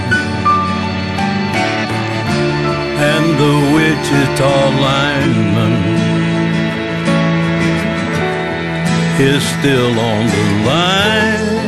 Johnny Cash al, al, final de su vida grabó muchos covers de American Records, hizo muchas, eh, muchos temas muy lindos y y ese es uno, es uno de mis preferidos. Tiene una voz Johnny Cash que ya está de vuelta de la vida con mucha, eh, mucho asfalto y mucha. Me, encanta. Ahora me da un poco de tristeza toda esta música que te estoy recomendando. Me, da, me da como nostalgia, me pone un poco tanguero. Pero en su momento eran, eran de mis favoritas. Rep sigue en AM750. El recepcionista de arriba. Oh my God. Juicio al invitado. Hay gente que espera entrar en el paraíso, pero hay muchos en el paraíso que esperan que entre cierta gente. Cuadrito 2. Continúa el interrogatorio a Abdul Wakil. Wakil.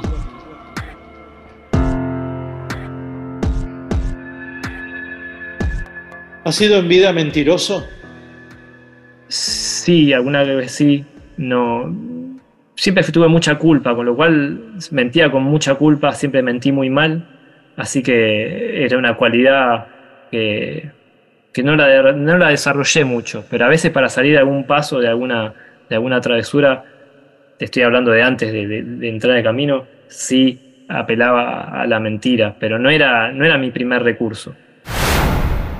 ¿Ha sido en vida procrastinador? Eh, bastante poco. Me fijo una meta, la cumplo. No sé si el periodismo me ha ayudado a- al tema de los cierres, de tener que cumplir con las metas, porque si no, no cierra la revista o no cobras la nota. Eso me ha ayudado mucho a, a- a cumplir con lo, con, lo que me, con, con lo que inicio. ¿Ha sido en vida celoso? Eh, sí, sobre todo en situaciones donde, donde una relación era poco clara o, viste, no, fui celoso, sí, por inseguridad. ¿Ha sido racista? Eh, no, ¿Ha sido envidioso? no, no consciente. ¿Ha sido optimista? Sí, no es, no es mi estado, no es mi estado habitual el optimismo. Pero sí, a veces eh, tengo optimismo que las cosas van a salir bien porque, porque las siento así, así que sí, pero no es mi estado habitual. ¿Ha sido pesimista? Sí, ese es mi estado a- a pe- con el que lucho a veces, ¿no? Porque a pesar de que uno tenga un camino y que sabes que las cosas que tienen que llegar te llegan porque están destinadas para vos, a veces no sé si es la argentinidad que pesa tanto o el tango, ¿no? Que la- mi primera reacción es pesimismo, después la, después la revierto, ¿no? ¿Ha sido dilapidador? Mm, He hecho alguna que otra fiesta, tal vez un poco. un poco derrochadora, pero no mucha. Un cumpleaños donde, donde invitaba a mucha gente, invitaba a todo yo. Pero nunca fui derrochón, al contrario. ¿Ha sido avaro? Eh, yo creo que, que modesto en mi gastar. No diría avaro que la tenía y no la gastaba. Nunca la tuve mucha y no, no la gasté. Siempre fui, fui, con, fui como modesto ¿no? en mi gastar. ¿Ha sido en vida ambicioso? Sí, metas más profesionales y ahora espirituales. No tanto ambicioso de, de tener un- algo material, un, un auto, de hecho no me importan los autos. No desde ese lugar. Ambición profesional y ambición espiritual, sí. ¿Ha sido violento? No, muy pocas veces. Nunca le pegué una piña a nadie en mi vida. Me la han pegado. El recepcionista de arriba. El holograma y la anchoa. Rep. En AM750. Volvemos con, el periodista Abdul Wakil. En, en medio de toda esta vida espiritual que, que tomaste, eh, ¿cómo te llevas con la vida cotidiana, las imposiciones? Más allá de que no seas consumista, obviamente, pero hay, como responsabilidades sociales, hay plomos que hay que comerse, que uno no puede escapar. ¿Cómo, cómo te llevas con eso? ¿Te da mal humor? Eh, ¿Lo tomás como, un, como, como una negociación? ¿Cómo es el tema de, digamos, cualquier cosa, ¿no? Desde el votar hasta pagar los impuestos, hasta las obligaciones sociales vendría a ser, ¿no? Total, trato de simplificarlo lo más que puedo. Yo vivo en Lobos, a 100 kilómetros de Buenos Aires, trato de ir lo menos que puedo a Buenos Aires. Eh, acá la vida es muy sencilla, al médico, municipalidad, está toda en la misma cuadra, vas y venís en muy poco tiempo. Eh, pero sí, a veces cuesta mucho meterse en el mundo, ¿viste? Mi señora es mucho más, es también sufi, musulmán igual que yo, es mucho más eh, disciplinada en eso, tiene planillas de Excel, y siempre se nos da la situación que ella me reclama que no tengo mi planilla de Excel para ver los pagos, ¿viste? Eh, soy un poco eh, volátil en ese sentido. A veces me cuesta focalizar en, en las cosas cotidianas, me tengo que anotar en libretas, me pongo alarmas en el celular para acordarme. Es decir, hago una fuerza para, para bajar. Si no, me iría, me iría, ¿viste? Eh, tengo como un globo a gas en la cabeza. ¿no? me voy. Entonces tengo que volver con este tipo de cosas. Es súper necesario tener una compañera que esté en la misma causa, ¿no? Sí, sí, sobre todo porque te entiende, eh, te, te potenciás. Si no es muy difícil explicarle a alguien, ah, mira, estoy levantando antes del amanecer porque nosotros rezamos, y te lo puede comprender, pero a la larga los matrimonios que he conocido donde había uno que era el- del camino y el otro no, eh, o se separaban o la otra persona se, entraba en el camino. Pero no duraban mucho. Conozco muy pocos casos donde han durado mucho en esa, en esa situación. Donde, Y tus hijos, que son los que van y vienen, digamos, eh, puede ser que eh, el, el menor, la menor, eh, sea del camino, ¿no? Porque se acostumbró a los dos, porque es el hijo que tienen entre ustedes dos, ¿no? Claro, claro. Por los anteriores que van y vienen del mundo este tan, bueno, tan consumista, tan enquilombado, ¿cómo, cómo, cómo haces ahí? son distintas situaciones. Tengo uno que, siempre mm, como que admira más a mis hermanos. Tengo un hermano eh, del medio que es más profesional, trabaja en una petrolera, ¿viste? Y, reúne todas las características de alguien que, que- que- que es ganador, ¿no? Y hasta una vez me dijo, ¿por qué no sos como el tío? ¿Por qué no sos vos como el tío? ¿Viste? Sino, ¿Por qué no, no sos normal y te va bien de acuerdo a los cánones de la sociedad? ¿Por qué sos así? Eh, entonces cuesta explicarle, ¿no? Yo creo que lo mejor que uno puede hacer es que te vean que sos feliz y que estás realizado y realmente seguís el camino eh, que crees, ¿no? No vas a hacer lo que la sociedad te diga. Para mi papá también, mucho tiempo yo fui un caso, eh, me decía un talento desperdiciado, me decía, vos sos un talento desperdiciado. Este, y ahora, bueno, no, ahora, gracias a Dios, eh, mi papá vive, tiene más de 80 pirulos y está muy contento con la vida que tomé, lee mis libros, lee el cómic, le gusta. Así que eh, es difícil, digamos. El mundo eh, va completamente al contramano, sobre todo en Occidente, ¿no? Lo más loco que yo siempre pienso, digo, es Occidente y el mundo, que aparentemente no tiene salida, no tiene respuesta, ¿no? Está muy gastado en sus valores y todo. ¿Por qué cuando viene una cosa alternativa como el Islam, en lugar de decir, a ver si probamos algo nuevo, siempre lo mira como desde arriba, ¿no? Como si tuvieran ellos la respuesta, ¿no? Y se niega a adoptar cualquier otra cosa nueva, ¿no? Cuando uno está desesperado, debería probar otras cosas, ¿no? Sin embargo, como que todo lo que viene eh, aparentemente de afuera se lo menosprecia, ¿no? Cuando debería de una actitud completamente diferente. Hmm. ¿Y te dan ganas de seguir leyendo cómic? Eh, ¿Vos sos lector de cómic o vas a las comiquerías y te pasan así como si fuera la nada misma, digamos? ¿Hay algo que te atrae? ¿Te atraen las novedades? ¿Te atrae eh, releer? ¿O simplemente es, está ahí como cuando vas a una librería? Haces libros pero no te interesa comprar libros.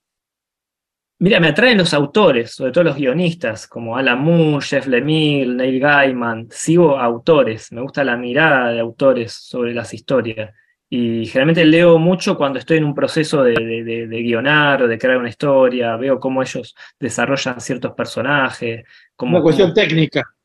Sí, me inspira, pero en los, procesos, los periodos donde no estoy escribiendo, no, no los leo. Este, como que se me cae, se me vuelve a caer el interés. Pero cuando estoy escribiendo una historia, ahí fa, me compro todo, me pido, me busco el de Jeff Lemire, descubro alguno nuevo, pido recomendaciones, me nutro de todo ese mundo. Y después los, los vuelvo a soltar. No, no me, Claro, no me no- continúa. Se podría decir que Alan Moore es, tiene una espiritualidad, ¿verdad? Sí. Pero no es el caso de todos los que pones, Mm. ¿no? Hay un cómic que, bueno, que busca otro tipo de, de, de golpes, ¿no? Claro. Bueno, alguno, uno busca, por ejemplo, Jess Lemire desarrolla personajes con mucha emotividad, mucha afectividad, aun cuando pueden tener, ser superhéroes y todo. Eh, y eso me gusta, cómo él muestra con cuadros algo que pueda eh, transmitirse como algo emotivo, que vos te encariñes con un personaje, es decir, que, que, que sucedan otras cosas. Digo, uh, ¿cómo lo hace esto? ¿No? ¿Dónde está el, el truquito, digamos? ¿Cómo, cómo, cómo se revela? ¿Cómo despliega ese mundo emocional de los personajes con tanta riqueza y que hace que sean tan, eh, tan cercanos para uno? Entonces, si bien no es espiritual, le tomo eso a él. Mm. y trato de volcarlo en, en las historias mías. Neil Gaiman lo mi, viste, tiene algo más, de, más del orden de lo fantástico, me gusta, Sandman me parece muy, muy inteligente, muy rico, eh, viste, está el demonio, hay ángeles, entonces como Shams tenía un poco también de todo eso, mm, me nutría un poco de cómo lo planteaba de un lugar de, de, de adulto, ¿no? sin caer el angelito y, y el demonio más infantil. El holograma y la anchoa.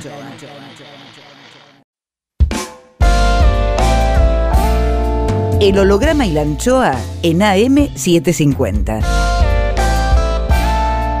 Miguel Rep dibujando en el éter. Rep. Atenti.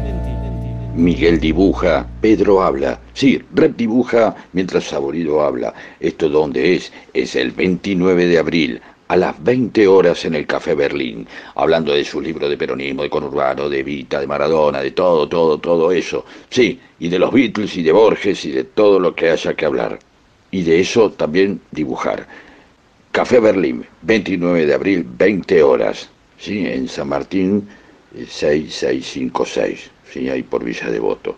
Las entradas en livepaz, livepass.com. Cuadritos finales. Más Abdul Wakil. El recepcionista de arriba. Oh my God. Juicio al invitado. Según pasan los años en capacidad hotelera, el infierno tiene más problemas de alojamiento que el paraíso. ¿Por qué ocurre esto? Cuadrito 3. Termina el interrogatorio y se procede al veredicto.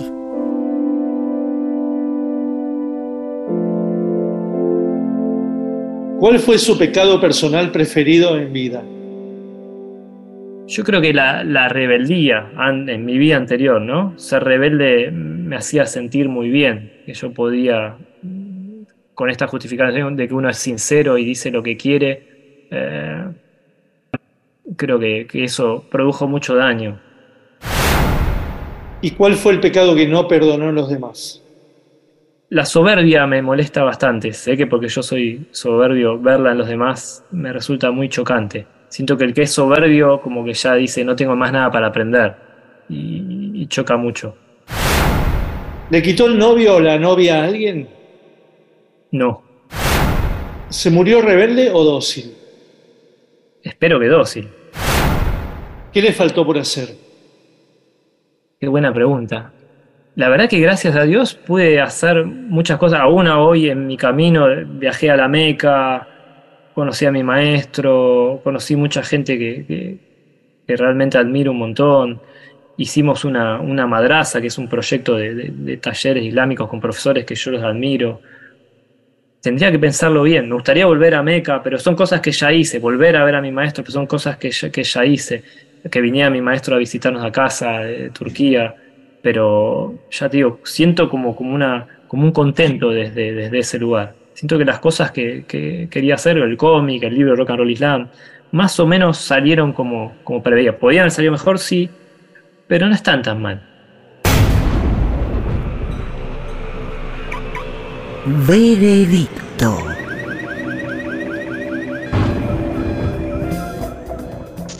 Sopesando con curiosidad las versátiles y pacíficas reflexiones del señor periodista y observando en sus palabras una gran plenitud, curiosidades, camino andado y por andar, proselitismo, creatividad, interés vital, contemplación y renuncias. Por todo ello, sentenciamos al señor Abdul Wakil Sikko al purgatorio. Porque su pasado en las redacciones, en los medios, hay que purgarlos. Dejo constancia, el recepcionista de arriba. El recepcionista de arriba. Bueno, muchas gracias, Abdul Wakil. Gracias, Miguel. Yo tendría que hacer la entrevista a vos. Mirá, el mundo está tan dado pa- patas para arriba que vos me haces la a mí. Yo te la tendría que hacer a vos. ¿Cómo no? No, por Dios. Eh, eh, vos sos el renovador. Dale, dale. Si necesitas agregar algo o lo que necesitas que te puede sumar. Ah, no, decía algo pa- para que consigan el libro, para que consigan Shams, por favor. Dale. Haz el aviso. haz el aviso. Jam se consigue eh, en la fábrica de historietas, que está en Ayacucho, casi Rivadavia. Ese local distribuye en Buenos Aires y si no, me lo piden en las redes, Abdul Wakil Sico en Instagram o Facebook y hacemos envíos en Argentina y en el exterior. Gracias. Ahora A vos, Miguel. Gracias por todo. El holograma y la anchoa. Miguel Rep en AM750.